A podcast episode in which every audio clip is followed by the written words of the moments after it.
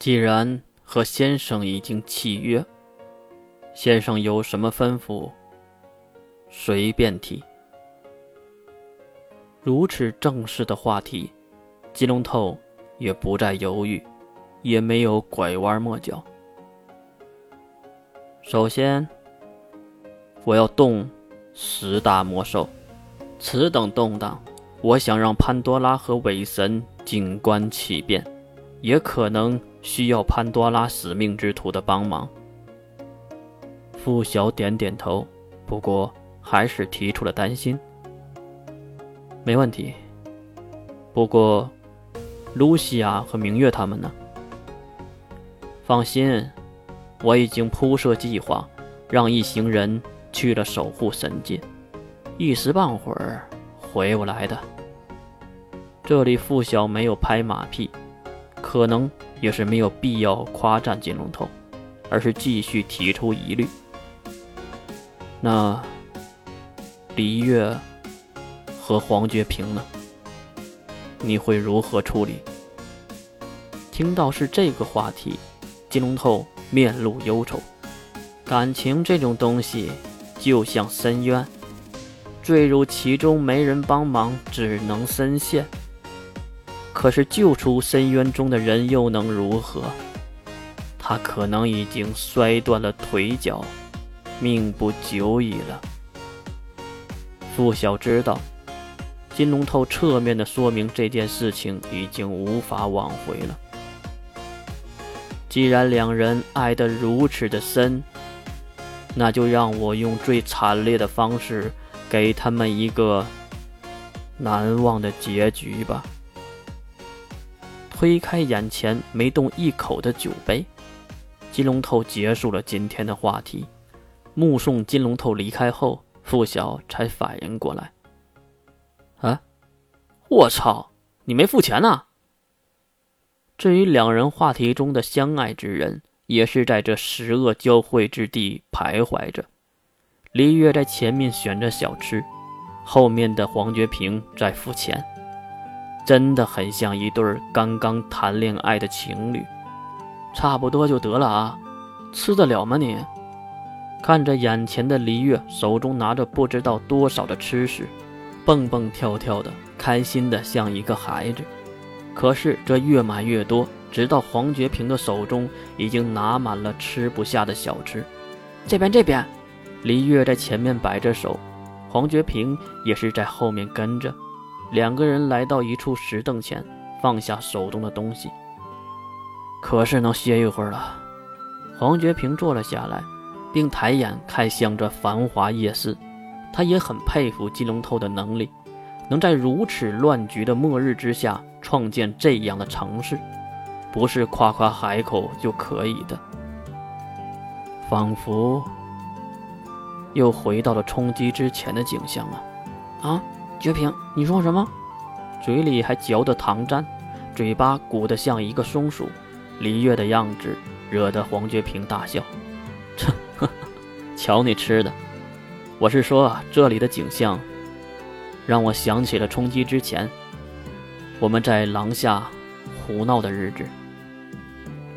廊廊下，黎月下意识的反问一句，这个是本能反应。可是等他明白过来的时候，豆大的泪珠已经滑落脸颊。小月放下手中的东西，双手捂住自己的脸，一阵阵无声的痛哭。黄觉平。有点后悔，不应该睹物思人。小月想说点什么安慰，可是黄觉平不知道该说什么，伸出去的手也停在了半空中。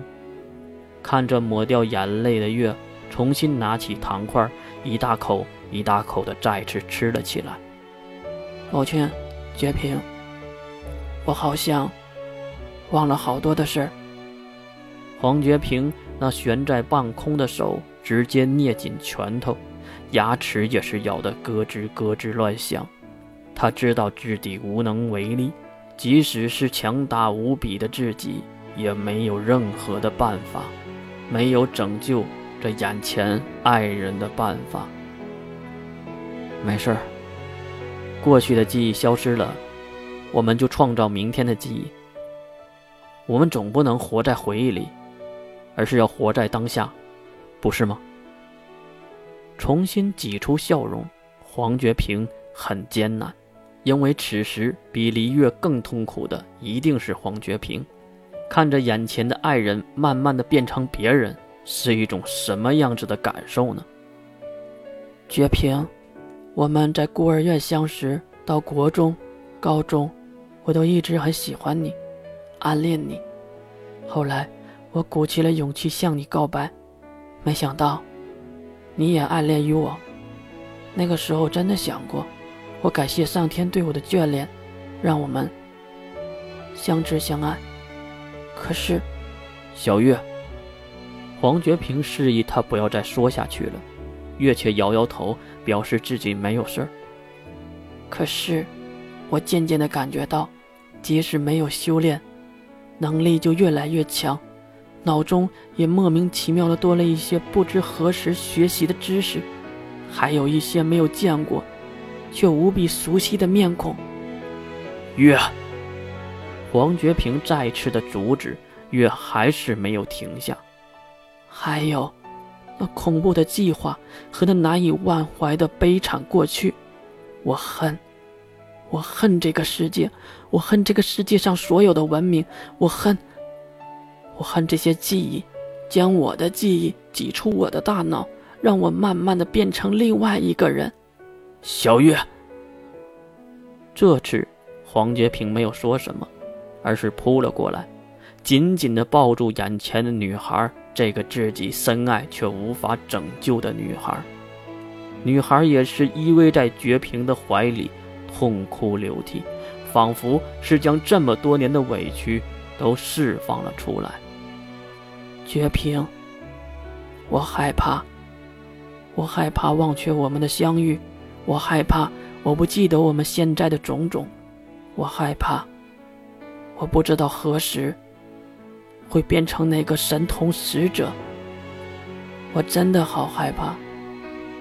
黄觉平用手轻轻地拍着月的后背，并轻声地安慰：“小月，别怕，害你受苦的人，我一个也不会放过，而且我绝对会阻止三级分化。”不让那个魔头在你身上苏醒的。